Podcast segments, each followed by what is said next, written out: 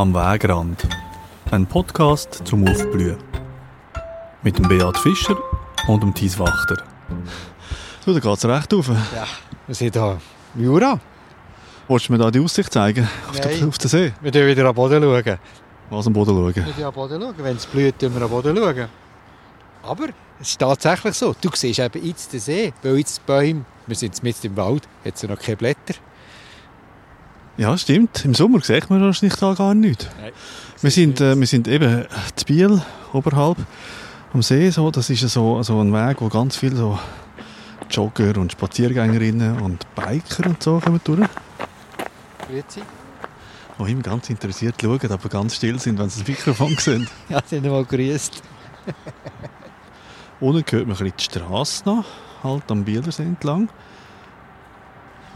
Wir sind am Fuß vom Jura und wenn ich hier die Gehölze anschaue, der Wald ist nicht hoch, das ist vielleicht 12 Meter, aber ich sehe zum Beispiel verschiedene Eichenarten, Pflumeichen, Traubeneichen, ich sehe den schneeballblätterige Ahorn, das sind die Gehölze, die hier dominieren. Aber alle Blut, dem sind Blut noch keine Blätter und alles Licht Boden. Jetzt ist da etwas hellgrünes. Also in diesem blattlosen Wald, da blüht tatsächlich etwas. Wobei, also irgendwie unscheinbar und doch auffällig im Moment.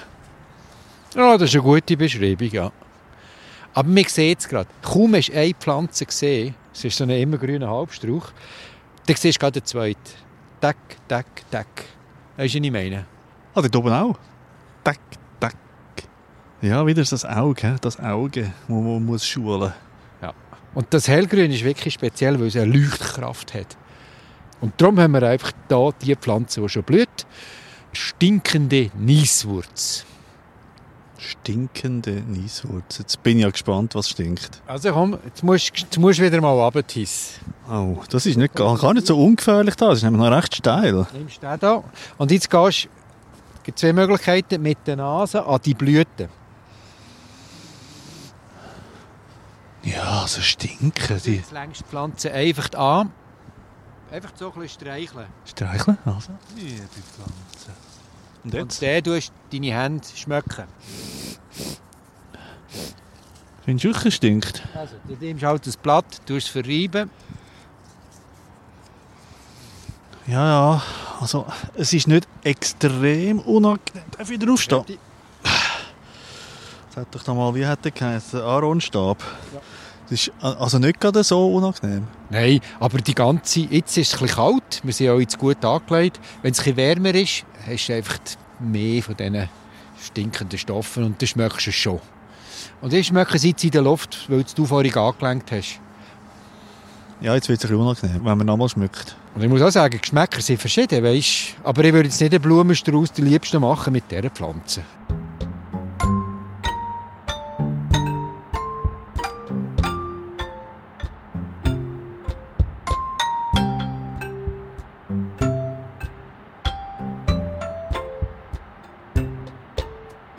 Wieso Nieswurz? Stinkend ist jetzt klar. Also Nieswurz ist, weil man vor allem zum Beispiel aus dem Rhizom, also aus den Wurzeln, hat man ein Pulver gemacht. Schon im Altertum. Und Das Niespulver. Genau. Und das tut die Schleimhäute angreifen. Und dann musst du niesen. Und, Tatsächlich als Niespulver. und das hat man gebraucht, um Niespulver zu machen. Vor allem für, für eine verwandte Art. Also Christus, Dorn. Christus auch. Hat das auch gebraucht? In dieser Zeit hat man es schon gebraucht, ja.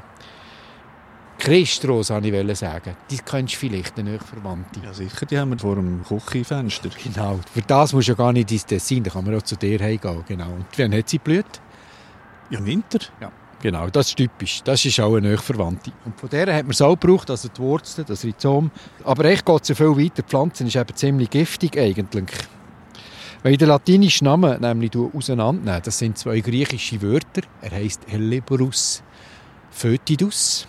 Foetidus heisst nichts anderes als stinkend, das kann man einfach übersetzen. Aber Helleborus heisst eigentlich Helein, für töten. Und Bora für Speise, also eine Speise, die tötet.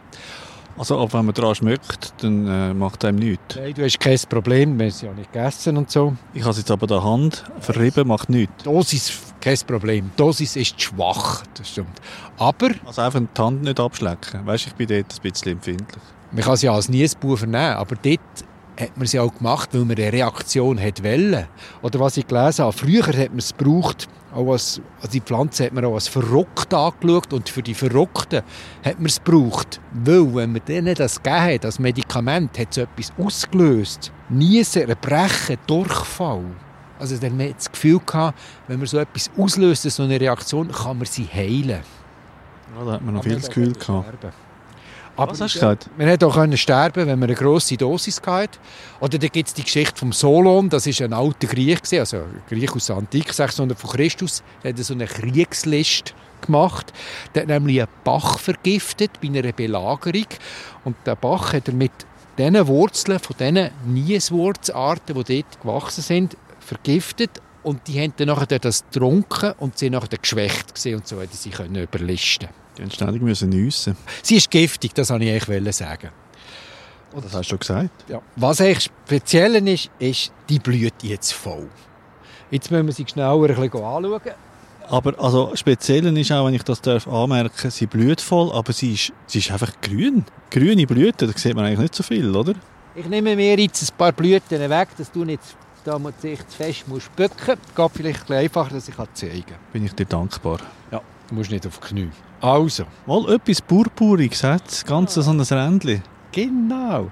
Also jetzt habe ich hier ein Ästchen vor mir. Da siehst du Knospen, die noch völlig zu sind. Und nachher die einzelnen Blüten, die schon ein bisschen grösser ist, nickend, glockenförmig.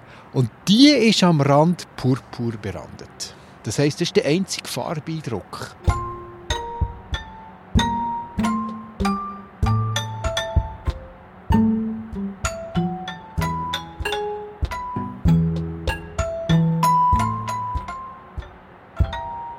Wieso nickt die? Nicken auch aus dem Verhältnis, wie wir haben, wenn es ihm regnet oder so, dass die Blütenorgane im Inneren geschützt sind. Und durch das, dass sie eben leuchtet mit dem roten Rändchen und diesen hellgrünen Farben, tut sie ihre Bestäuber anlocken. Und vielleicht auch noch mit dem Geschmack. Und Bestäuber sind Homali und Bejali.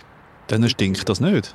Die, nein, im Gegenteil. Die, die jetzt schon wach sind, jetzt sind wir, ja, ich meine, die fangen im Januar an zu blühen. Vielleicht bis im April ist die Blühzeit. In dieser Zeit hat es ja noch nicht viele solche Insekten rum, aber wenn sie wach sind, dann brauchen sie irgendetwas zum Essen.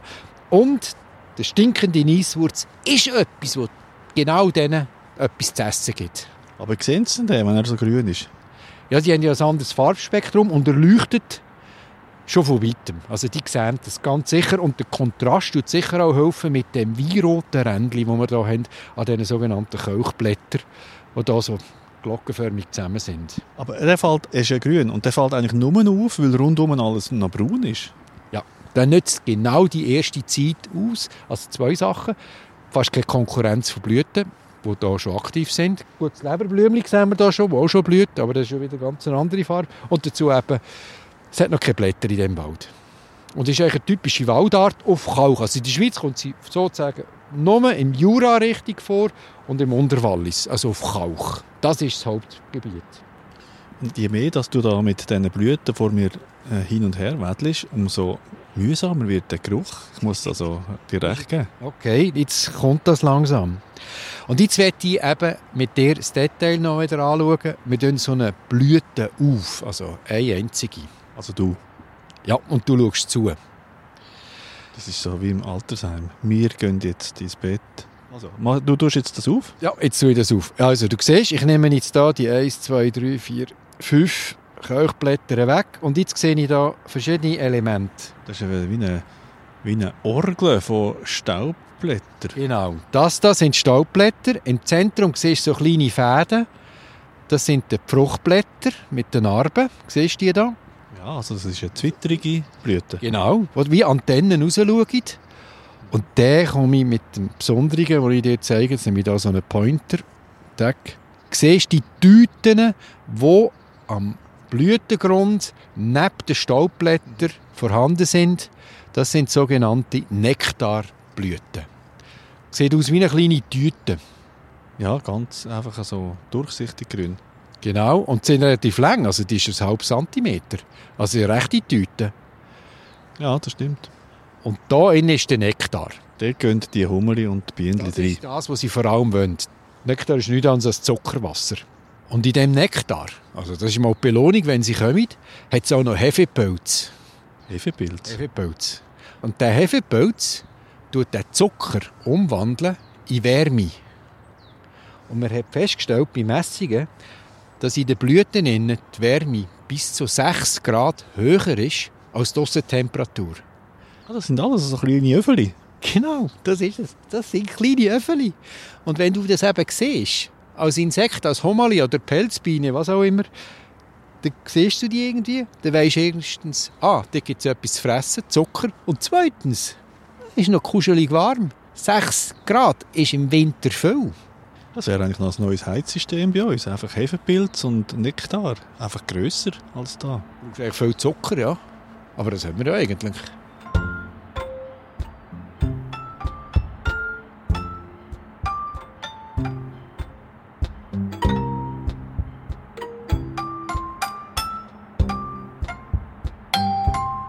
Und da ist natürlich noch ein Trick, dass sie sich nicht selber bestäuben. Nämlich? Sie ist vorweiblich, sage ich mir dem.